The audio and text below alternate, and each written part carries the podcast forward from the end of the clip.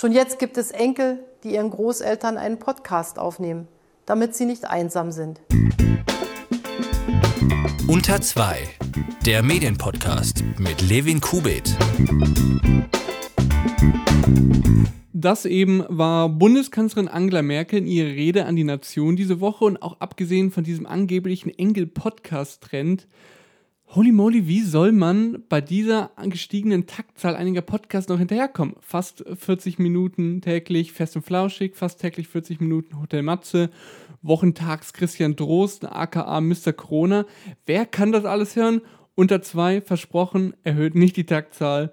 Und damit auch erstmal herzlich willkommen zu einer neuen Ausgabe. Heute schauen wir uns an, wie das Coronavirus die Medienbranche und ganz speziell den Journalismus verändert. Die Folge teile ich dazu in drei Teile auf. Im ersten Teil erzähle ich euch kurz, wie einige Medien mit der neuen Lage umgehen. Dann habe ich ein ausführliches Interview mit Susanne Ammann, Managing Editor beim Spiegel, darüber geführt, wie das Coronavirus konkret den Spiegel trifft und wie dieser damit umgeht. Und im dritten Teil des Podcasts gehe ich dann auf die ersten Folgen abseits interner Neuerungen ein. Schauen wir uns doch mal an, wie die verschiedenen Medien mit der neuen Situation umgehen. Das ZDF hatte schon vor zwei Wochen seinen ersten Corona-Fall und hat daraufhin die Maßnahmen eingeleitet, die mittlerweile eigentlich in jedem Medienhaus gelten, nämlich soweit möglich die Arbeit aus dem Homeoffice, Sitzungen digital abhalten und Präsenzveranstaltungen absagen. Sendungen werden ohne Publikum produziert. In einer Instagram-Story einer ZDF-Redakteurin konnte man auch sehen, wie zwischen CutterInnen und RedakteurInnen eine Trennscheibe aufgehangen wurde. Die ARD bzw. der NDR findet derweil ja große Beliebtheit mit dem wochentags erscheinenden Coronavirus-Update-Podcast mit dem Leiter der Virologie der Berliner Charité, Christian Drosten. Janis Schakarian von Funk will erfahren haben, dass der Podcast bis Ende der 11. Kalenderwoche 1,8 Millionen Mal heruntergeladen wurde. Bei bis dahin 13 erschienenen Folgen wäre das also im Schnitt 138.000 Downloads pro Folge. Auf YouTube erreichen die Folgen zwischen 200.000 und 800.000 Aufrufe. Und Drosten ist ja in Deutschland, wenn man nach der Medienaufmerksamkeit geht, der wichtigste Corona-Erklärer. Die SZ hat sich in ihrer Stilkolumne sogar schon gefragt, ob er sich im normalen Leben verwegen die Strähnen aus der Stirn streiche und damit Doktorandinnenherzen zum Schmelzen bringe. Das ist also die Situation, soweit sind wir also schon. Ich finde es etwas schade, dass es auch in dieser Situation wieder ein Role Model gibt. Wissenschaft ist ja oft nicht eindeutig und das sage ich hier als Student einer Sozialwissenschaft. Und da finde ich es schade, sich vor allem auf die Einschätzungen und Überlegungen eines einzigen Virologen zu konzentrieren. Jetzt mag vielleicht jemand einwenden, dass auch andere Virologen, wie beispielsweise Alexander Kekule äh, aus Halle zu Wort kommen. Ja, das ist korrekt, aber Drosten ist trotzdem irgendwie der Held vieler Medien. Aber zurück zur ARD. Die hat diskutiert, dass im Falle einer Corona-bedingten Personalnot mit den dritten Programmen kooperiert werden soll, berichtet Horizont. Zusätzlich läuft jetzt im Programm täglich ein 45-minütiges ARD-Extra zum Coronavirus. Hierzu haben die Intendanten laut dem Bericht beschlossen, dass die Redaktionen für die Sendung immer wechseln sollen, um den enormen Aufwand stemmen zu können. Bei den Dritten selbst gibt es schon jetzt Umstrukturierungen und Streichungen, wie die Berliner Zeitung berichtet. Sendungen werden gestrichen, um Kräfte zu schonen und um besser auf mögliche krankheitsbedingte Engpässe reagieren zu können, sagt eine RBB-Sprecherin der Berliner Zeitung. Die Mitarbeiter werden für die Corona-Berichterstattung gebraucht. Der Bayerische Rundfunk hat schon angekündigt, dass ab heute, also ab Montag, B5 aktuell und Bayern 2 zusammen senden werden. Der Name des neuen Programms lautet Information, Hintergrund und Gespräche, das gemeinsame Programm von B5 aktuell und Bayern 2. T-Online berichtet von offenbar drei bestätigten Krankheitsfällen beim BR. Eine positiv getestete Moderatorin soll mit einigen KollegInnen in Kontakt gewesen sein, die jetzt dementsprechend teilweise in Quarantäne sind. Das sind jetzt mal einige Änderungen vom öffentlich-rechtlichen Rundfunk gewesen, aber auch Print- und Online-Medien spüren natürlich die Auswirkungen. Jeder, der kann, befindet sich mittlerweile im Homeoffice. Viele Medien bündeln Kräfte und weiten ihre Berichterstattung aus. Diese ganze Umstrukturierung ist natürlich ein ganz schöner Kraftakt. Froben Homburger, Nachrichtenchef der DPA, schrieb auf Twitter von der größten Herausforderung in der 70-jährigen Geschichte der DPA darüber, wie Medienhäuser mit den Veränderungen durch das Coronavirus umgehen, habe ich exemplarisch mit Susanne Ammann gesprochen. Sie war als Sprecherin der Mitarbeiter KG lange die mächtigste Frau im Spiegel Verlag und seit 2019 ist sie Managing Editor des Spiegels. Was das ist, das erklärt Frau Ammann gleich im Interview. Deswegen Interview ab. Unter 2. Das Interview. Ich bin jetzt verbunden mit Susanne Amann vom Spiegel und normalerweise geht ja die Frage, wo der bzw. die Interviewpartnerin äh, sich gerade auffällt als etwas verpönt. Bei den aktuellen Umständen ist das ja aber vielleicht ganz interessant. Von daher, Frau Ammann, wo erreiche ich Sie denn gerade? Zu Hause natürlich, äh, wo auch sonst. Ähm, und tatsächlich sitze ich äh, in unserem Schlafzimmer, weil wir zwar ein Arbeitszimmer haben, da sitzt aber gerade mein Mann am Rechner, weil der ähm, eigentlich ein MBA macht, der jetzt auch digital äh, umgesetzt wird. Und äh, die beiden Kinder belagern die Küche und das Sofa und so habe ich mich nach hinten in unser Schlafzimmer verzogen, wo wir seit ein paar Tagen auch äh, WLAN haben. Hatten wir bislang nicht, haben wir jetzt äh, angesichts der Umstände letzte Woche technisch hochgerüstet. Sie sind Managing Editor beim Spiegel und leiten die neu gegründete Taskforce, die die Umstände durch das Coronavirus koordinieren soll. Bevor wir über die Taskforce sprechen, müssen wir aber vielleicht noch klären, was denn die grundsätzlichen Aufgaben eines Managing Editors sind, denn das ist ja ein Jobtitel, von dem man nicht allzu oft hört. Ja, also ich will ganz kurz vorab sagen, ich leite die Taskforce nicht, äh, sondern äh, ich bin Teil dieser Taskforce. Wir haben da keine Leitung, weil wir da gemeinschaftlich äh, gemeinsam das machen machen.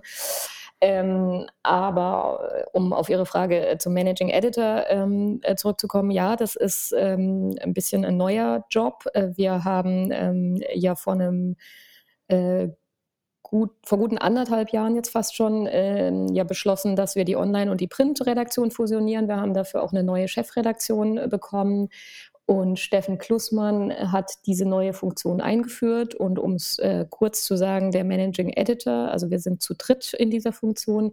Wir kümmern uns ums Personal, um den Etat und um diesen ganzen Fusionsprozess. Wir wollen ja heute darüber sprechen, wie sich der Journalismus in Zeiten von Covid-19 verändert. Wann hat denn der, denn der Spiegel angefangen, sich mit den Auswirkungen auf das eigene Verlagshaus auseinanderzusetzen? Ähm, wir haben, ich habe das gerade nochmal nachgeschaut, wir hatten am 28. Februar, also das sind jetzt, glaube ich, wenn ich es richtig gesehen habe, äh, drei, gute drei Wochen, hatten wir eine Kick-Off-Veranstaltung äh, zum Thema Pandemieplanung. Ähm, das hat äh, unsere Geschäftsführung einberufen ähm, und dabei waren eben äh, Vertreter aus dem Verlag und aus der Redaktion. Damals ist diese Taskforce eingesetzt worden ähm, und äh, damals haben wir angefangen, uns damit zu beschäftigen, was ähm, denn ähm, äh, diese, also dieses Corona für uns bedeuten könnte. Ähm, ich sage ganz ehrlich, wir waren damals noch relativ entspannt. Wir haben äh, das als Auftrag angenommen, haben aber so ein bisschen unsere Witzchen gemacht und haben gesagt, alles klar, jetzt machen wir halt auch mal eine Pandemieplanung. Man lernt ja nie aus, äh, aber wir haben ehrlich gesagt nicht im Traum damit gerechnet, dass wir die umsetzen müssen. Wer ist denn Teil der Taskforce und, und was ist deren Aufgabe? Ja, also wir äh, sind äh, aus der Redaktion, das ist mein Kollege Birger Menke und ich. Ähm, Birger ist eben auch wie ich Managing Editor. Wir arbeiten also sowieso schon äh, immer sehr eng zusammen. Ähm, es ist ähm, äh, jemand, also der, der Leiter unseres ähm, äh, Projektmanagements. Ähm, es ist äh, jemand aus dem Personalbereich, aus der allgemeinen Verwaltung, unser ähm, IT-Chef äh, war dabei. Ähm, unser, der Kollege, der für äh, Arbeitsschutz zuständig ist. Und natürlich haben wir dann auch relativ schnell die Betriebsräte mit eingebunden oder beziehungsweise den Betriebsrat. Ähm, es sind auch Kollegen dabei von Spiegel TV. Also wir haben sozusagen geschaut, dass wir äh, möglichst von Anfang an uns so breit aufstellen, dass wir im Zweifel Entscheidungen schnell treffen können und nicht erst äh, sozusagen in diesem kleinen Kreis eine Entscheidung treffen oder vorbereiten, die dann erst noch durch alle Instanzen dekliniert werden muss, ähm, sondern haben uns so aufgestellt, dass wir eben jeden Morgen auch schon einen Betriebsrat mit am Tisch haben, sodass wir Dinge, äh, die wir da entscheiden, eben möglichst schnell auch umgesetzt kriegen. Also Sie setzen sich, habe ich das richtig verstanden, jeden Morgen hin und besprechen die aktuelle Lage?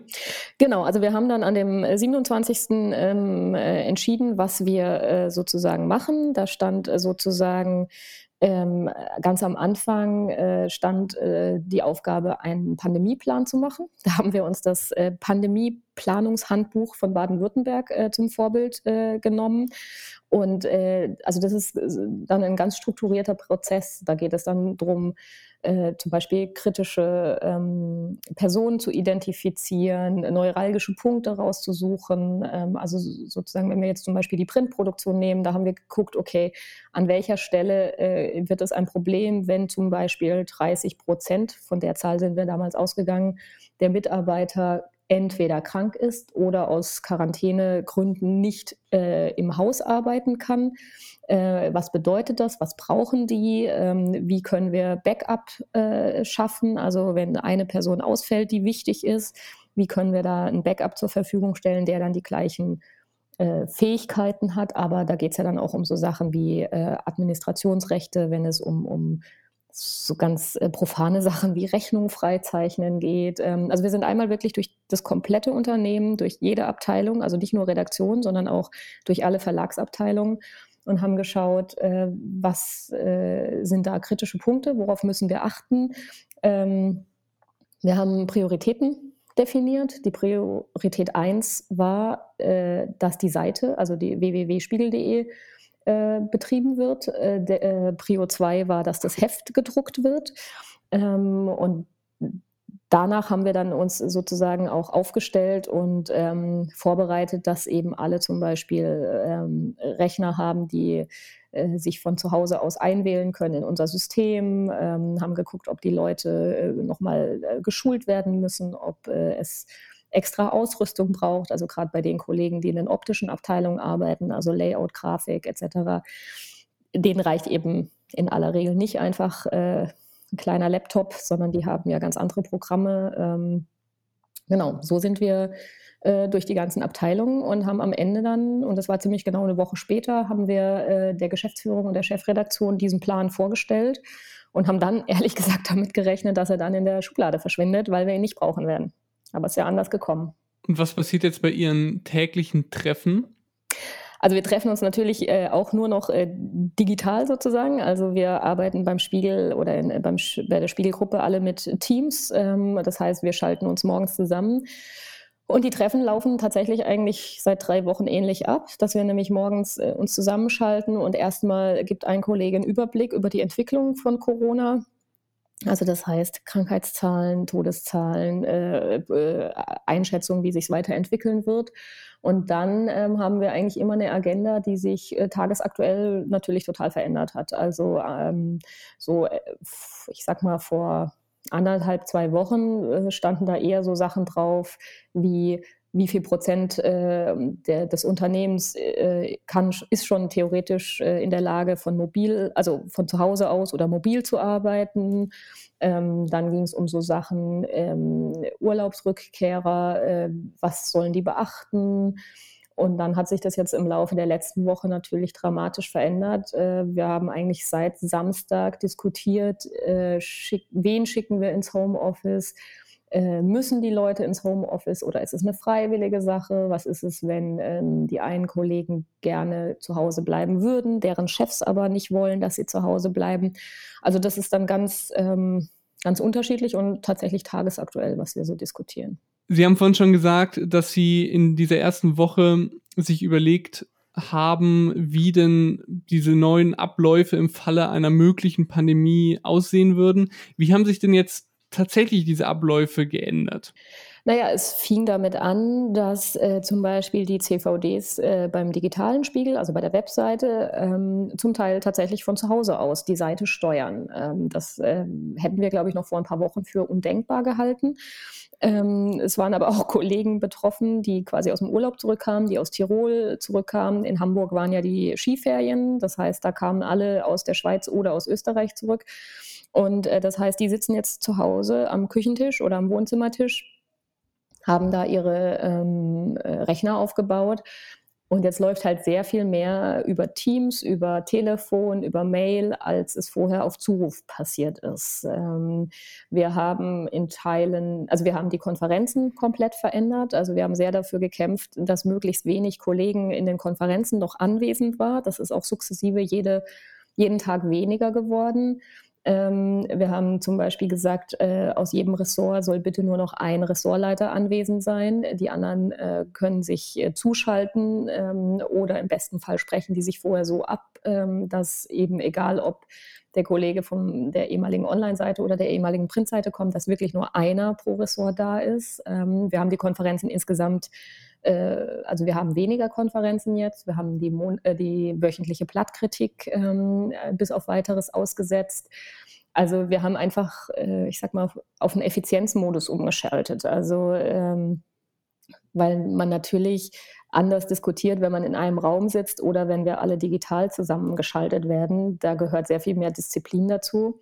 Und dann haben wir eben ja, Montag, Dienstag entschieden, dass auch die Plattproduktion größtenteils von extern aus gemanagt werden muss. Und das war natürlich eine Riesenherausforderung, weil es da eben Abläufe gibt, die einfach seit Jahren so laufen, wie sie laufen, die total eingeübt sind, die also äh, wo es einfach ja sehr viel ähm, Routine gibt. Ähm, und da ist auch sehr viel Papier noch im Spiel. Das haben wir sowieso eigentlich äh, vorgehabt zu ändern, aber natürlich vorsichtig und mit Bedacht und äh, mit Zeit. Und jetzt waren wir gezwungen, das innerhalb weniger Tage zu ändern.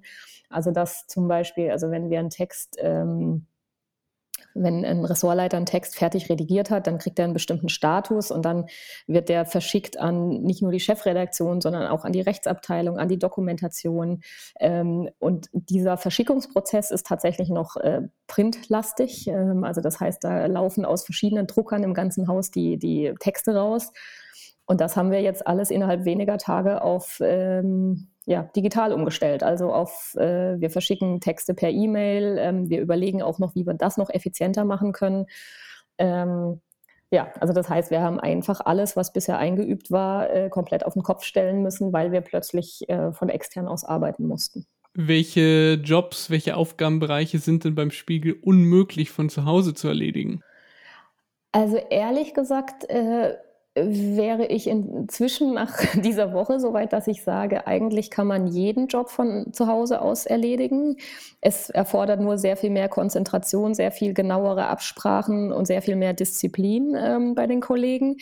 Es gibt natürlich so ein paar neuralgische Punkte, also die CVDs, ähm, bei denen quasi alles zusammenläuft, und zwar egal ob auf Heft oder auf digitaler Seite für die ist es natürlich eine Riesenherausforderung, wenn äh, alles nur noch digital läuft, ähm, weil die müssen den Überblick wahren. Und da ist es einfacher, wenn man äh, zusammen in einem Raum sitzt und auch mal einen gemeinsamen Blick auf äh, eine Heftplanung äh, werfen kann oder wenn man sich Dinge schnell zurufen kann. Aber im Zweifel würde ich inzwischen sagen, ähm, kriegen wir alles auch digital hin. Sie haben ja vorhin schon die Online-Konferenzen angesprochen wenn jetzt solche Gesprächsrunden eben über solche Konferenztools laufen, das birgt ja auch ein gewisses Sicherheitsrisiko, dass sich irgendwie Dritte Zugang verschaffen. Das wäre ja hinsichtlich des Quellenschutzes und generell der journalistischen Arbeit gefährlich. Wie beugt denn der Spiegel hier vor und gewährleistet da die gesicherte Kommunikation?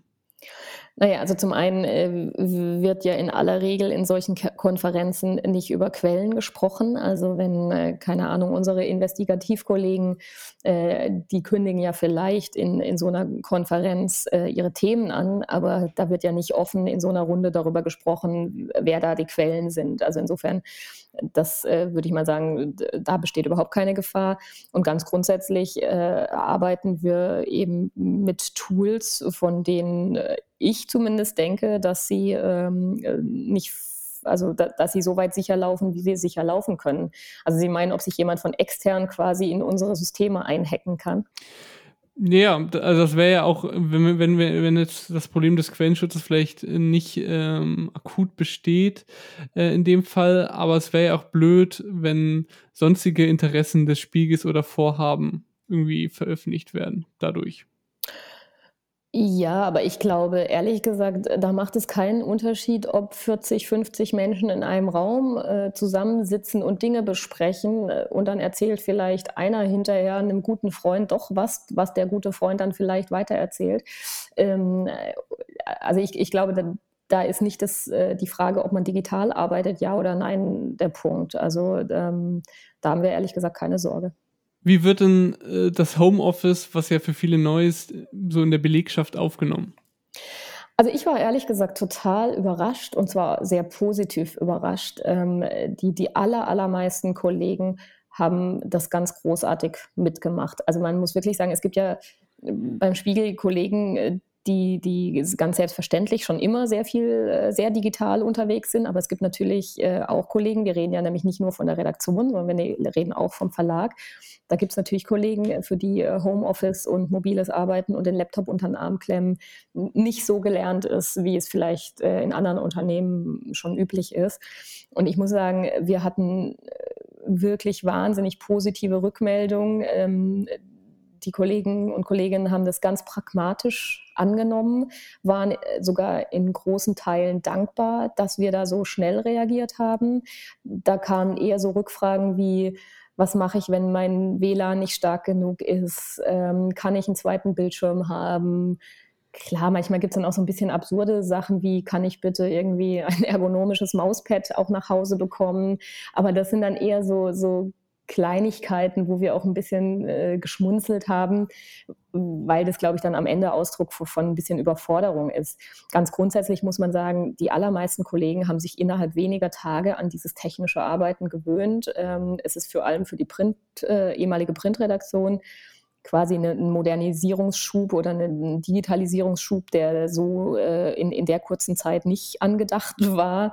Also wir haben das gemerkt, die Raten ähm, an Teamsbesprechungen, äh, Calls, äh, Chats etc. ist innerhalb von wenigen Tagen, äh, hat sich zum Teil verzehnfacht. Also daran haben wir gemerkt, all die Tools, die wir eigentlich schon äh, seit längerem haben, die aber einfach nicht genutzt worden sind im Haus, weil die Kollegen sich lieber also weil, weil die Kollegen sie nicht gebraucht haben, die werden jetzt angenommen und äh, äh, die Schulungen wurden angenommen, ähm, die Zugriffszahlen aufs Intranet, wo wir all diese Schulungen zur Verfügung gestellt haben und auch alle Informationen zur Verfügung gestellt haben, sind so hoch wie nie.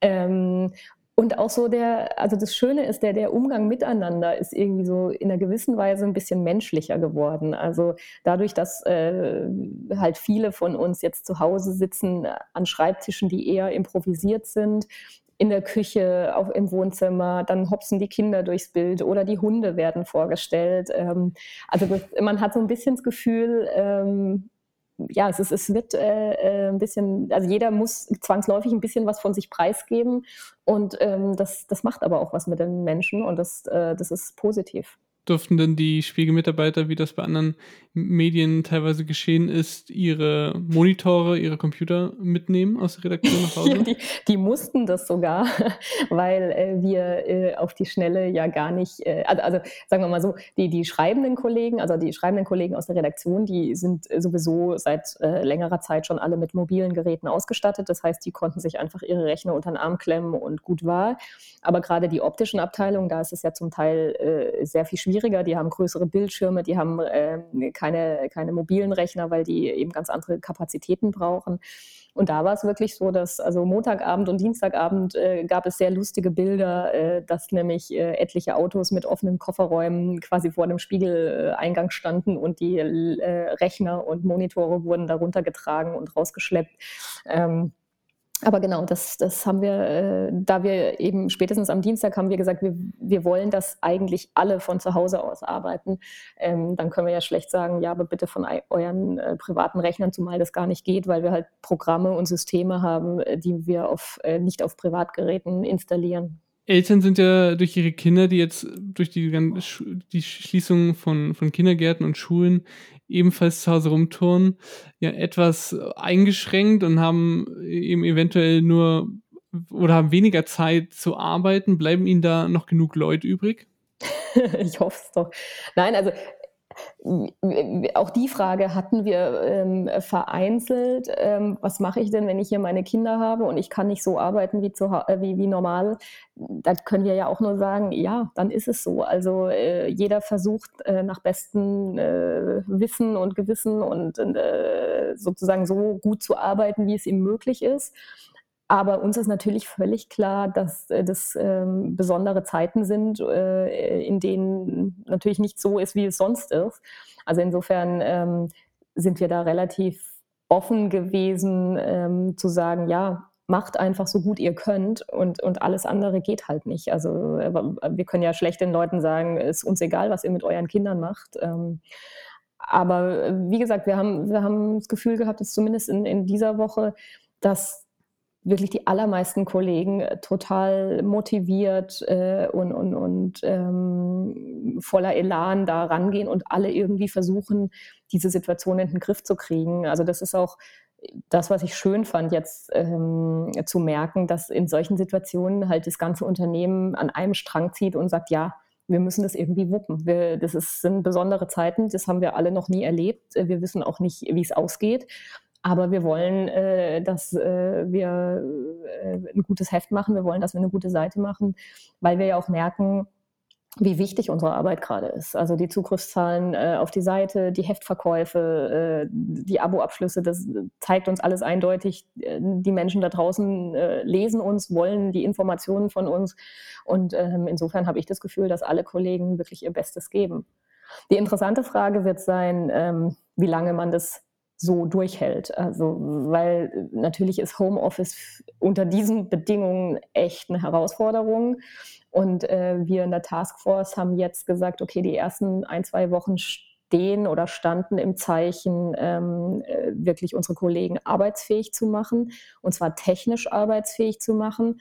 Und jetzt kommt aber die viel größere Herausforderung, nämlich äh, die Leute äh, auf die, ich sage jetzt mal nicht Langstrecke, weil ich hoffe, so lange dauert es nicht, aber über die Mittelstrecke, also keine Ahnung, die nächsten vier bis sechs bis acht Wochen, so arbeitsfähig zu machen, dass sie gesund bleiben, dass sie eine gute Struktur finden zu Hause, dass sie einen Rhythmus finden, dass sie auch Feierabend machen, weil wenn da natürlich in solchen Zeiten zu Hause der Rechner steht und äh, immer wieder irgendwas blinkt oder E-Mails geschrieben werden, weil ja jeder jetzt momentan dann schreibt und arbeitet, wenn er halt sein Zeitfenster findet. Das ist ja alles nicht mehr so strukturiert wie in Normalzeiten. Dann äh, führt es ja auch dazu, dass das Abschalten schwieriger wird und dass äh, die Pausen äh, äh schwieriger werden. Und da fangen wir jetzt eben an, uns Gedanken zu machen ähm, und zu überlegen, wie wir da dafür sorgen können, dass die Leute gut durch diese Zeit kommen. Was für Tipps geben Sie denn da an Ihre Kolleginnen und Kollegen weiter? Also wir haben da tatsächlich jetzt erst am, am Freitag äh, angefangen, haben äh, uns da verschiedene Themenbereiche äh, vorgenommen. Ähm, haben gesagt, zum einen müssen wir irgendwie Gesundheitstipps geben, also wirklich so Sachen wie strukturiert euren Tag, macht Mittagspause, geht an die frische Luft. Das klingt total profan, aber ich glaube, ähm, das ist notwendig, das auch als Arbeitgeber so deutlich zu sagen. Ähm, dann äh, haben wir äh, äh, mit unserem Küchenchef, weil die Kantine ist ja jetzt auch zu und äh, jeder, der jetzt mit Kindern äh, zu Hause sitzt, und das ist ja die Mehrzahl der Deutschen, äh, merkt ja, wie anstrengend das ist, wenn man arbeiten muss und Kinder betreuen muss und dann auch noch irgendwie zwischendrin was kochen muss. Und ich meine, wenn es nach Kindern geht, die würden wahrscheinlich jeden Tag Nudeln mit Pesto essen, aber ich glaube, das hängt allen Erwachsenen relativ schnell zum Hals raus. Und äh, wir haben jetzt mit unserem Küchenchef abgemacht, dass er jeden Tag ähm, im Intranet ein Rezept postet für schnelle, gesunde Küche. Ähm, solche Dinge werden wir jetzt anfangen. Äh, wir wollen mit unseren Führungskräften darüber sprechen, wie geht Führen in diesen Zeiten? Also wie, welche Art von Konferenzen äh, macht ihr? Äh, wo ist der Raum für, für die Mitarbeiterinnen und Mitarbeiter, wo sie sich mal auskotzen können, wo sie reden können, also wo es nicht ums Inhaltliche geht, nicht um, um, um die Arbeit. Äh, wir werden so Sachen vorschlagen wie digitale Kaffeeverabredungen. Ähm, Also es gibt, da, da gibt es auch schon, also da ist in den letzten Tagen in, in ganz unterschiedlichen Abteilungen ganz, ganz viel passiert schon. Ähm, ganz lustige Challenges, also so jeder soll seinen lustigen, lustigsten ähm, Homeoffice-Platz äh, fotografieren. Und da werden wir anfangen. Aber da sind wir tatsächlich am Anfang, weil die, die, die oberste Priorität war jetzt in der letzten Woche, ähm, die Produktion abzusichern und äh, das Homeoffice technisch hinzukriegen. Um die Verbreitung des Coronavirus einzudämmen, sollen die Leute möglichst zu Hause bleiben. Das ist ja auch äh, eine ziemliche Einschränkung für den Journalismus. Wie geht denn ein Nachrichtenmagazin damit um, das nur sehr schmerzhaft ohne einen szenischen Einstieg auskommt? Also das mit dem szenischen Einstieg haben wir ja schon total zurückgefahren. Nein, also wir ähm also, also wir versuchen äh, natürlich das, was möglich ist, äh, von zu Hause aus zu machen. Es ist aber völlig klar, und da ist ja auch äh, sowohl die Bundesregierung als die Landesregierung waren da ja relativ klar, dass äh, Journalisten als systemrelevant gelten. Und äh, deswegen werden wir so weiterarbeiten wie auch bisher, weil das ist unser Auftrag und äh, natürlich schicken wir die Leute weiter raus aber eben nur da, wo wir sagen, es ist wirklich notwendig, dass da jemand dabei ist. Ähm, und da, wo wir es anders lösen können, ähm, machen wir es anders. Wie wägen Sie denn genau das ab? Also wann ist es gerechtfertigt, dass ReporterInnen aktiv unterwegs sind, um eben recherchieren zu können draußen?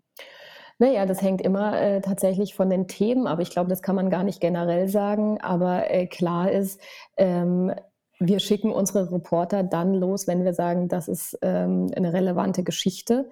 Ähm, und ähm, natürlich müssen wir in Krankenhäuser rein, natürlich müssen wir, also es waren zwei Kollegen, die auch in Heinsberg waren, äh, schon vor zwei Wochen. Also wir arbeiten letztlich genauso weiter, wie wir früher auch, oder wie wir vor der Krise auch gearbeitet haben.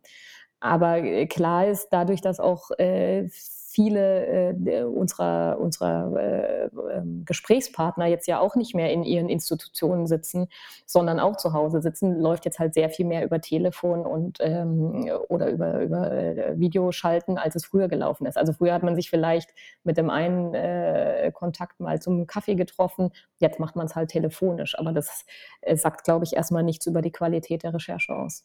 Jetzt haben Sie gerade eben schon den ähm, Journalisten angesprochen, äh, der in Heinsberg war. Es war auch einer in Wuhan, ähm, so der Region, wo das alles angefangen hat. Der feste freie Journalist Jon Moreno, der, den habt ihr ins, äh, oder hat der Spiegel ins, in, ins, nach Mailand geschickt, was ja auch sehr stark äh, betroffen war. Mit welchen Schutzmaßnahmen schickt denn der Spiegel die dahin und ähm, wägt die ab? Hm. Ganz grundsätzlich ist ja so, ähm, wir gehen ja immer dahin, wo es weh tut. Also ähm, jetzt ist es halt sozusagen Corona-Krisengebiet, aber wir schicken ja schon immer auch Kollegen in Kriegsgebiete ähm, oder in so, sonstige ähm, äh, Krisenzonen. Also das ist ja was, was wir gelernt haben. Und äh, jetzt gerade ähm, äh, die Kollegen in China, mit denen sind wir seit Wochen sozusagen äh, schon im Gespräch. Äh, wir haben dafür gesorgt, dass sie äh, eben besondere Hygieneartikel bekommen, die wir, also die unsere ähm, Verwaltung ihnen geschickt hat, dass sie Masken haben. Also wir haben da sehr früh angefangen, das, was sozusagen äh, nach heutigem Stand notwendig ist, das kriegen sie die beiden Kollegen, die nach Heinsberg gefahren sind. Auch da ist vorher mit der Ressortleitung diskutiert worden, wie sie sich verhalten, dass sie eben ähm, äh, sich auch, äh, äh, also dass sie alle Sicherheitsvorkehrungen einhalten, also sprich nicht zu nah an die Personen rangehen, dass sie da desinfizieren, wo es geht. Ähm, also letztlich machen wir das Gleiche, was wir immer machen, nämlich uns vorbereiten auf Recherchen und das, das sozusagen, so, so weit es geht, ähm, das Risiko zu minimieren. Gibt es denn schon Spiegel-MitarbeiterInnen, die mit Covid-19 infiziert sind? Nein, stand jetzt nicht. Wir hatten ein paar Verdachtsfälle, bisher hat sich aber keiner ähm, äh, bestätigt. Soweit ich jetzt also weiß, das ist mein letzter Stand von Freitag. Wir haben jetzt äh, Sonntag 16.29 Uhr. Zum jetzigen Zeitpunkt gibt es noch keine bundesweiten Ausgangssperren ähm, oder Ausgangsbeschränkungen. Was hätten denn solche Beschränkungen oder Sperren ähm, für Konsequenzen für den Journalismus? Also für uns äh, haben sie äh, nicht so wahnsinnig weitreichende Konsequenzen, weil wir uns weiterhin als Journalisten relativ frei bewegen dürfen, wenn wir unseren Job ausüben. Und ähm, das ist natürlich, ne, also das meinte ich mit systemrelevant. Also wir dürfen weiter sozusagen uns bewegen. Ähm, und können damit unsere Arbeit eigentlich auch nach wie vor gut machen. Ähm, ich weiß nicht, ob das für alle Journalisten gleichermaßen gilt, für alle Medien gleichermaßen. Insofern kann ich nicht sagen, was es grundsätzlich für den Journalismus bedeutet, äh, wenn sie nicht jetzt auf die äh, ökonomischen Folgen anspielen, die das haben wird, wenn die Leute sich nicht mehr frei bewegen, frei reisen können und damit auch weniger ja, Medien kaufen und konsumieren zu dem ökonomischen Teil können wir gerade mal kommen. Ähm, durch den gesunkenen Reiseverkehr könnten ja die Umsätze an den Kiosken sinken. Der, der Fachdienst DNV hat schon berichtet ähm, von Umsatzrückgängen um bis zu 50 Prozent in manchen Fällen. Äh, Gruner und Jahr hingegen berichtet von starken Verkäufen im Einzelhandel. Wie sieht denn da die Situation beim Spiegel aus?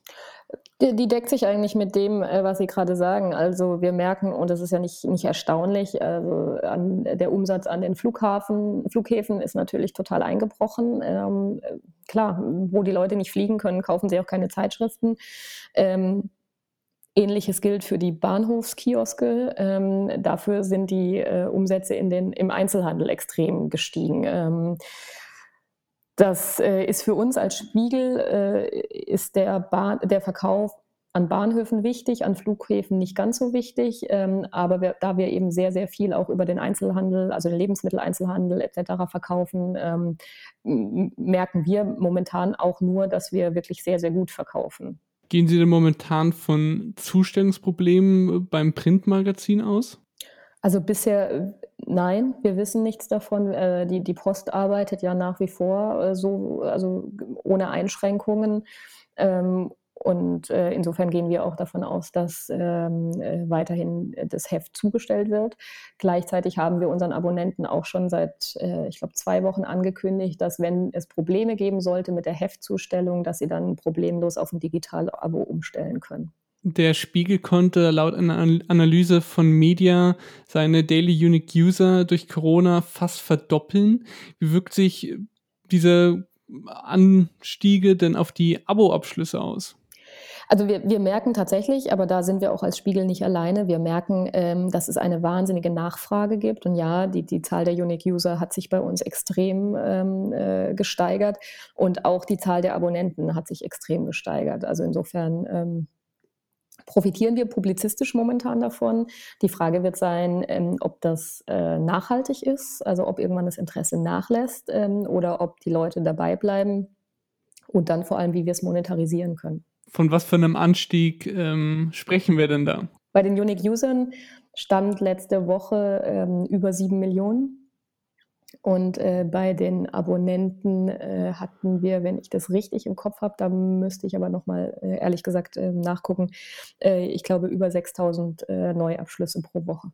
Jetzt ähm, haben Sie ja gerade eben schon so ein bisschen äh, spekuliert, wie sich das langfristig, ähm, ob, ob sich das überhaupt langfristig halten kann. Könnte es denn sein, dass das Coronavirus für den deutschen Journalismus das wird, was Trump es für den amerikanischen war? Also dass quasi ein Corona-Bump zu sehen ist in den Abozahlen? Naja, also ich, ich glaube schon, ähm, dass in, in so einer Krise, die wir ja alle, die wir quasi, ähm, äh, also sozusagen im Erwachsenenalter sind, also von 20 bis 80, in dieser Form, glaube ich, noch nicht erlebt haben, dass in so einer Krise der, das Bedürfnis nach ähm, verlässlicher äh, Information und Einordnung und Analyse ähm, extrem hoch ist und dass auch ähm,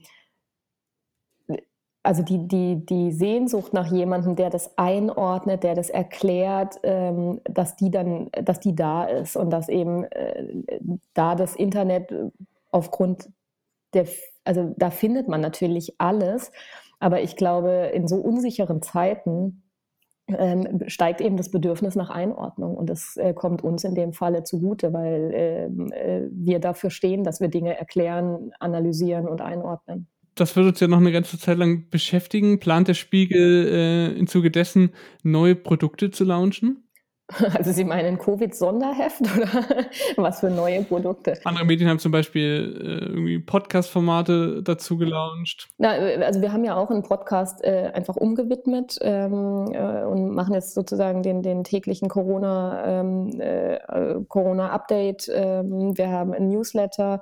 Ähm, also insofern, wir reagieren einfach mit, mit allen journalistischen Formen, die wir auch vorher schon hatten, auf diese, dieses Thema. Aber unter neuem Produkt würde ich jetzt äh, also nicht nur einen Podcast verstehen, sondern, also, also aber nein, also wir, wie, wie, ich gesagt habe, wir reagieren mit allen journalistischen Formen, die wir haben, ähm, auf diese Krise, aber äh, mehr auch nicht. Das Coronavirus hat äh, massive Auswirkungen auf die Wirtschaft und als äh, Managing Editor sind Sie ja auch für Personal und Etat zuständig. Die Funke Mediengruppe plant in einzelnen Unternehmensbereichen Kurzarbeit anzumelden. Axel Springer, so hat es im Media berichtet, prüft, ob Hilfen der Bundesagentur für Arbeit beantragt werden und erwägt ebenfalls die Anmeldung von Kurzarbeit. Wie sieht denn die wirtschaftliche Lage beim Spiegel aus? Also wir sind da auch noch ganz am Anfang. Also wir sind äh, die, die, verschiedenen, die Kollegen aus den verschiedenen Abteilungen, also Vertrieb, Vermarktung etc., ähm, die sind da natürlich auch dabei abzuwägen, ähm, welche Auswirkungen das, also welche Auswirkungen finanzieller Art ähm, das alles äh, haben wird. Man kann es nur zum jetzigen Zeitpunkt noch unheimlich schwer abschätzen. Also es ist klar, wenn das jetzt in zwei bis vier Wochen vorbei ist, dann wird es halt, äh, ich sag mal, in Q1 und Q2 eine kleine Delle geben, aber dann äh, würde wahrscheinlich, ähm, äh, würde es nicht so extrem reinhauen. Wenn wir jetzt davon ausgehen, dass das sich noch über Monate zieht, ähm, dann gehe ich davon aus, dass wir das natürlich merken an den, zum Beispiel in der Vermarktung, ähm, weil natürlich die Unternehmen sich dann auch überlegen, Anzeigenkampagnen zu stornieren ähm, oder zu verschieben zumindest. Ähm, nur das kann man jetzt noch seriös noch nicht sagen. Das Problem mit den Anzeigenverlusten hatte auch schon der österreichische äh, Standard berichtet der bittet jetzt schon um Unterstützung von der Leserinnenschaft, weil eben, eben die Anzeigen und Werbeeinnahmen wegbrechen. Ähm, könnte das oder droht das dem Spiegel auch oder merken Sie das jetzt schon akut? Ähm, weil der Spiegel ähm, ähm, finanziert sich ja sowohl print als auch online zu einem Teil über Werbung. Ja, natürlich merken wir, dass, dass äh, es einzelne Unternehmen gibt, äh, die jetzt äh, vorsichtiger werden äh, oder die Kampagnen ähm, äh, zumindest äh, verschoben haben. Also ähm, da sind wir aber nicht die Einzigen, das merken, glaube ich, alle. Aber was wir eben noch nicht sagen können, ist, in welcher Dimension das Ganze zu Buche schlagen wird, äh, weil dafür ist es einfach noch zu früh. Also wie ich gesagt habe, wenn es in zwei Wochen, wenn da der Spuk vorbei ist, dann glaube ich, dass, es, äh, dass wir da mit dem blauen Auge davon kommen. Wenn es aber länger geht, äh, werden wir das wahrscheinlich schon auch sehr, sehr schmerzhaft zu spüren bekommen. Nachdem der Spuk, wie Sie es nennen, ja höchstwahrscheinlich nicht in zwei Wochen vorbei ist, was für Maßnahmen ergreift denn der Spiegel, damit das den eben nicht so doll trifft? naja, also was wir natürlich, äh, worauf wir setzen, und da sind wir äh, eben zum Glück in, in, in der Situation, dass es auch momentan funktioniert, ähm, ist, dass, dass wir über unsere digitalen Abonnenten gehen, ähm, dass wir da versuchen, äh, eine Steigerung hinzukriegen. Äh, was wir nicht beeinflussen können, ist, ähm, ist äh, wenn Werbekunden sagen, sie wollen nicht mehr werben. Da kann man höchstens überlegen, ob es jetzt äh, Unternehmen gibt, für die dieses Krisenumfeld, sage ich mal, positiv ist. Also sei es irgendwelche Streaming-Anbieter oder Pharmafirmen oder wer auch immer. Ähm, äh, also da, da, kann man ja mit ein bisschen Fantasie kommt man ja schon auch auf Unternehmen, äh, die in dieser Krise äh, äh, vielleicht ein Interesse haben könnten zu werben. Aber klar ist, dass äh, wir haben ja auch viel, wir haben Autoindustrie, die haben, äh, da haben jetzt die ersten Unternehmen die Produktion eingestellt. Also da, da, werden wir natürlich merken, dass die nicht in allererster Linie ein Interesse haben, jetzt Geld für Werbung auszugeben, wenn sie selber nicht wissen, äh, welche finanziellen Auswirkungen diese Krise für ihr Unternehmen haben wird. Zeigt das jetzt auch, wie unsicher die Werbefinanzierung von Journalismus ist? Ich glaube nicht, dass es zeigt, wie unsicher das ist. Ich glaube nur, dass es ein Katalysator äh, sein wird, beziehungsweise also eine Beschleunigung für eine Entwicklung, die ja sowieso da ist. Ähm, also dass wir merken, ähm, dass sich die Finanzierung äh, unserer Berichterstattung oder die, unsere Geschäftsmodelle einfach verändern und die Krise beschleunigt das jetzt massiv. Es sind ja nicht alle Ressorts vom Coronavirus gleich betroffen, während beispielsweise Politik und Wirtschaftsjournalistinnen weiterhin zu tun haben, sieht das ja bei Sport- und KulturredakteurInnen eher schlecht aus. Wie plant der Spiegel damit umzugehen? Naja, also wir haben jetzt zum Beispiel ganz konkret die Kolleginnen, äh, die im äh, Sportressort bislang äh, gearbeitet haben und die jetzt quasi nicht mehr so viel zu tun haben, dadurch, dass Bundesligaspiele etc. abgesagt worden sind, die springen jetzt einfach in anderen Bereichen ein, weil es ist ja also die Arbeit, die in, den, die in den Ressorts anfällt, die Sie gerade genannt haben, also in Politik, in Wirtschaft, in der Wissenschaft, die ist ja viel zu viel für die Kollegen, die da normalerweise arbeiten. Und deswegen schichten wir da tatsächlich gerade einfach um. Hilft der Spiegelverlag denn in irgendeiner Weise seinen, seinen freien JournalistInnen, denen jetzt die Aufträge wegbrechen?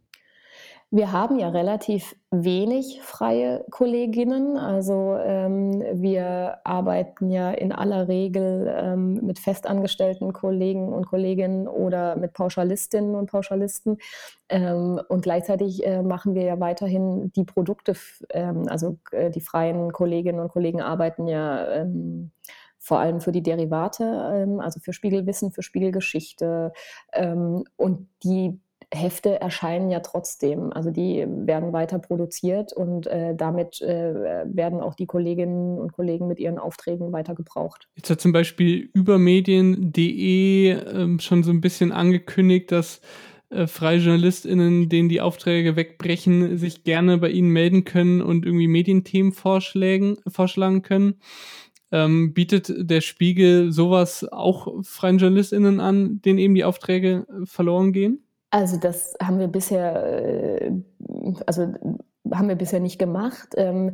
Ich würde auch sagen, wir arbeiten andersrum. Also wir sagen, wenn es Themen gibt, die gut sind und die uns interessieren und die wir für wichtig und relevant halten, äh, dann nehmen wir die, egal ob die von einem festen Kollegen oder von einem freien Kollegen kommen. Aber jetzt explizit freien Kollegen äh, zu sagen, bitte kommt zu uns, ähm, das machen wir nicht, weil das einfach bisher äh, auch nicht äh, unserer Arbeitsweise entsprochen hat. Was aber nicht heißt, wie gesagt, wenn, also wir gehen da nach dem Inhaltlichen. Wenn es gute Themen sind, gute Vorschläge sind, ähm, dann nehmen wir die natürlich. Der Spiegel setzt ja mit Spiegel Plus auf ein Freemium-Bezahlmodell. Im Zuge der aktuellen Lage wurde ja Kritik daran laut, dass für gewisse Inhalte Geld verlangt werden. Äh, rächt sich da jetzt die Wahl des Freemium-Modells anstatt des Metered-Modells? Was heißt denn an gewissen Inhalten? Also ähm, es gibt wahnsinnig viel, äh, also es geht ja, ja um die Covid-Berichterstattung und da kann ich nur genau. sagen, ähm, es gibt im freien Bereich unfassbar viel Covid-Berichterstattung. Also äh, niemand, der kein Abo hat, äh, wird deswegen schlecht informiert. Also insofern äh, habe ich die Kritik nicht verstanden. Okay, aber der Spiegel wird auch äh, weiterhin an dem Freemium-Modell äh, ähm, das beibehalten? Also Sie meinen anders als die New York Times, die dann einfach sagt, wir machen unsere Covid-Berichterstattung for free? Zum Beispiel, ja. Ja, nee, das, das wäre, also Stand jetzt, ich meine, keine Ahnung, die letzten zwei Wochen haben äh, viele Gewissheiten äh, schneller äh, äh, überrollt, als ich das je für möglich gehalten hätte. Aber Stand jetzt sagen wir, wir haben einen sehr, sehr großen freien Bereich zu dieser Thematik und äh, wir setzen aber auch weiter auf äh, unser Abo-Modell, ähm, weil wir glauben, dass äh, äh beides nebeneinander her funktionieren muss. Jetzt ist ja auch äh, quasi diese Corona-Krise, wenn man sie so nennen möchte, auch irgendwie vielleicht eine Chance, LeserInnen eben noch, noch vermehrt dazu zu bringen, dass sie verstehen, dass eben Journalismus im Netz Geld kostet. Was ist denn Ihre Einschätzung? Wird das Coronavirus zum Fluch oder zum Segen, um eben dieses Verständnis zu festigen? Also ich bin von Haus aus Optimistin ähm, und ähm, es, also ich glaube, was ich vorhin schon gesagt habe, ich glaube, dass äh, in, in, in so einer Krise ähm, vielen Menschen klar wird, äh, wie wichtig Medien sind und Medien wie der Spiegel sind, die Einordnung bieten, die Analyse bieten, die äh, sozusagen ein bisschen Ordnung in dieses Wirrwarr bringen, was äh, sozusagen äh, da an Nachrichten rumschwirrt. Insofern, äh, ja, hoffe ich, dass ähm, dem einen oder anderen vielleicht klar wird, dass äh, ähm, Journalismus, wie wir ihn machen, wie ihn aber auch andere machen, ähm, dass der notwendig ist, äh, dass der gut ist und dass es sich auch lohnt, dafür zu bezahlen. Das ist doch ein schönes Schlusswort. Frau Ammann, vielen Dank für Ihre Zeit. Gern geschehen, danke. Unter zwei, das Interview. So, blicken wir jetzt nochmal auf die ersten Folgen des Coronavirus. Sehr erstaunt hat mich, dass JournalistInnen erst noch in die Liste systemrelevanter Berufe aufgenommen werden mussten. Wenn die Pressefreiheit sogar im Grundgesetz steht, hätte ich es zumindest als selbstverständlich angesehen, dass der Job auch als systemrelevant gilt, denn das ist er ja allemal. Ich habe ja schon im Interview die Media-Analyse erwähnt. Alle dort aufgelisteten Medien steigern ihre tägliche, täglichen Unique-User teilweise massiv.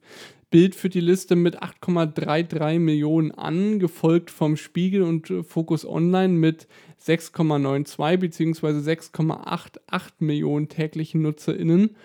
Fast alle gelisteten Medien konnten ihre NutzerInnenzahlen verdoppeln. Gesteigert hat sich auch die Nachfrage von Presseausweisen. Über Medien hat sich bei den Journalistenverbänden umgehört, die eine starke Zunahme verzeichnen.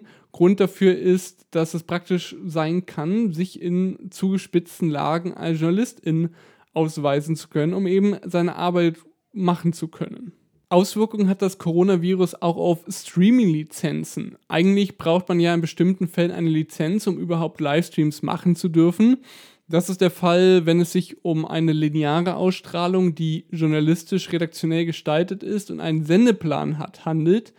Nachdem ein Sendeplan aber schon vorliegt, wenn man den Stream angekündigt hat und Schnitte und Zooms teilweise als redaktionelle Gestaltung gelten, bräuchten also viele der KünstlerInnen, die gerade Livestreams als Ausweg ihrer abgesagten Veranstaltungen nutzen, eine Lizenz dann könnte Igor Levit nicht so leicht abends auf Instagram Klavier spielen und Sascha Stanisic nicht eben mal auf Twitch aus seinem Buch vorlesen. In der aktuellen Lage haben die Landesmedienanstalten das aber etwas abgeändert. Jetzt reicht es, wenn die Vorhaben vorab mit Kontaktdaten angemeldet werden oder einfach gemeldet werden, so berichtet das die Süddeutsche Zeitung. Wie auch schon im Interview angesprochen, kam zuletzt eine Diskussion über Paywalls in Zeiten von Corona auf.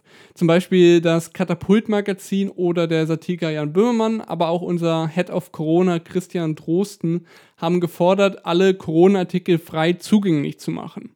Dem sind auch einige Medien nachgekommen, wie zum Beispiel Krautreporter oder der österreichische Falter. Die FAZ hat einen besonders lustigen Weg eingeschlagen und hat erst betont, dass es ein erheblicher Aufwand sei, der sein Geld wert sei, um dann zwei Absätze weiter unten anzukündigen, dass man den Abopreis jetzt um zwei Drittel senke. So viel ist also der Aufwand dann doch nicht wert. Ich habe da etwas grundsätzlicher drüber nachgedacht, denn wenn immer in Krisenzeiten gefordert wird, dass Medien ihre Paywall deaktivieren, dann können sich ja diese Medien es sich irgendwann vielleicht nicht mehr leisten, diese gefragten und wichtigen Informationen anzubieten. Es recht vor dem Hintergrund, dass den Verlagen ja auch jetzt die Anzeigenkunden wegbrechen. Wie sollen Medien denn dann Geld verdienen, wenn keine Werbeeinnahmen reinkommen und sie die meistgefragtesten Artikel nicht hinter eine Bezahlschranke stellen sollen? Stattdessen bietet diese aktuelle Situation, in der die Bevölkerung so sehr wie selten nach Informationen sucht, eine Möglichkeit der Ansicht, im Netz sei alles kostenlos, endgültig das Gar auszumachen. Jetzt am Rande möchte ich auch noch kurz äh, auf die Comedy-Branche eingehen, weil ich das auch sehr interessant fand, wie die damit umgehen. Denn die Comedy-Branche muss jetzt ohne Publikum auskommen. Äh, in Deutschland habe ich mir mal, äh, habe ich in Late Night Berlin reingeschaut. Da hat ähm, Klaas Umlauf das so gemacht, dass er seine Witze eigentlich ganz normal vorgetragen hat. Am Anfang hat er dann irgendwie Lacher aus irgendwelchen TV-Sitcoms eingeblendet. Das hat dann noch diese Stille überbrückt, aber irgendwann war das auch nicht mehr. Und dann hat er einfach, ja, sein, sein Stand-Up-Programm gemacht und niemand hat gelacht. Das war einfach Stille. Also das Konzept blieb genau gleich. Sehr awkward war das auch bei Jimmy Fallon, der tatsächlich einfach mit dem Handy gefilmt in seiner Wohnung. Seine Frau hat ihn gefilmt in seiner Wohnung und er hatte dann, hat dann irgendwann nach so einleitenden Worten ähm, ja, Zettel rausgeholt, DIN A4 Seiten, wo seine, seine Autoren und Autorinnen ihm die Gags geschrieben hat und er hat das dann so, wie man sich das schlechteste Referat eben vorstellt, für vorgelesen und natürlich hat auch wieder niemand gelacht, außer seine Frau hat ab und zu mal in, in, ins Mikrofon geschmunzelt. So, äh, das, das finde ich schon eine bemerkenswert unkreative Lösung. Jetzt kann man natürlich vielleicht irgendwie das so argumentieren, vielleicht haben sie sich das ja auch gedacht, dass, sie, dass das irgendwie gerade der Witz sei.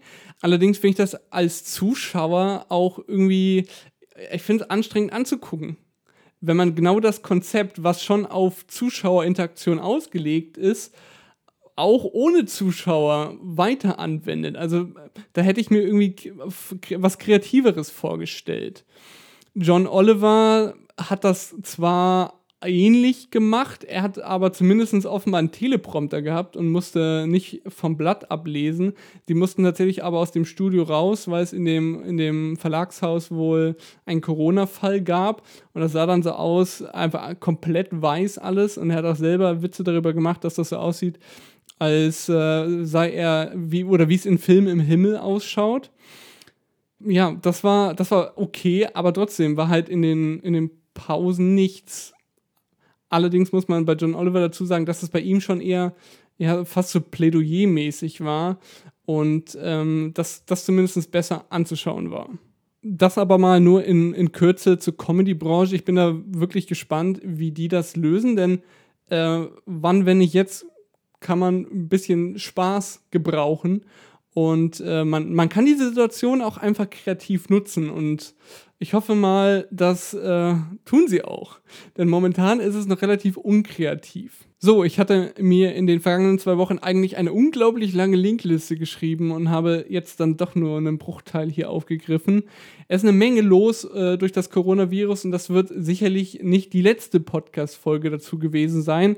Wenn euch ein Aspekt besonders interessiert, dann schreibt mir doch das doch gerne und ich überlege mir, was ich dazu machen könnte. Das könnt ihr wie immer per Direktnachricht via Twitter oder Instagram oder per Mail machen. Die E-Mail-Adresse lautet unter 2 podcast at gmail.com. Und wenn euch unter 2 gefällt, freue ich mich natürlich über eine Bewertung bei iTunes. Und wenn euch unter 2 so sehr gefällt, dass ihr meine Arbeit unterstützen wollt, dann könnt ihr das via Steady tun. Wer Steady nicht kennt, das ist ein Bezahlanbieter, über den ihr den Podcast monatlich unterstützen könnt. Selbstverständlich könnt ihr das auch nur einen Monat lang tun. Auf steady.com slash unter zwei findet ihr verschiedene UnterstützerInnen-Pakete, je nachdem, wie viel Geld ihr bereit seid zu zahlen. Ich danke euch auf jeden Fall fürs Zuhören. Wir hören uns dann wie gewohnt in zwei Wochen wieder. Aber eine Sache will ich noch zum Schluss äh, euch zum Nachdenken mitgeben, inspiriert von einem Tweet von Michael Seemann. Momentan ist ja noch der Tenor, Mundschutzmasken sind primär für Betroffene sinnvoll. Was aber würde passieren, wenn ExpertInnen jetzt verkünden, dass Masken helfen, das Virus einzudämmen und auch nicht, äh, nicht Infizierte durch das Tragen schützen und ExpertInnen dafür eine Empfehlung aussprechen? Mal ganz hypothetisch gedacht. Und was, wenn Medien das als Multiplikator weiterreichen? Die Folge wäre wohl, dass das medizinische Personal nicht mehr genug Schutz hätte, weil nicht genügend Masken verfügbar wären. Der Journalismus würde also in einem Dilemma stecken, die Wahrheit sagen, indem sie, wenn es denn tatsächlich der Fall sein sollte, darüber berichten, dass Masken für jedermann sinnvoll wären oder die Informationen quasi unterdrücken, zurückhalten, damit die medizinische Versorgung weiter gewährleistet ist. Ja, mit, mit dieser kniffligen Lage sage ich mal Tschüss, bleibt gesund und informiert.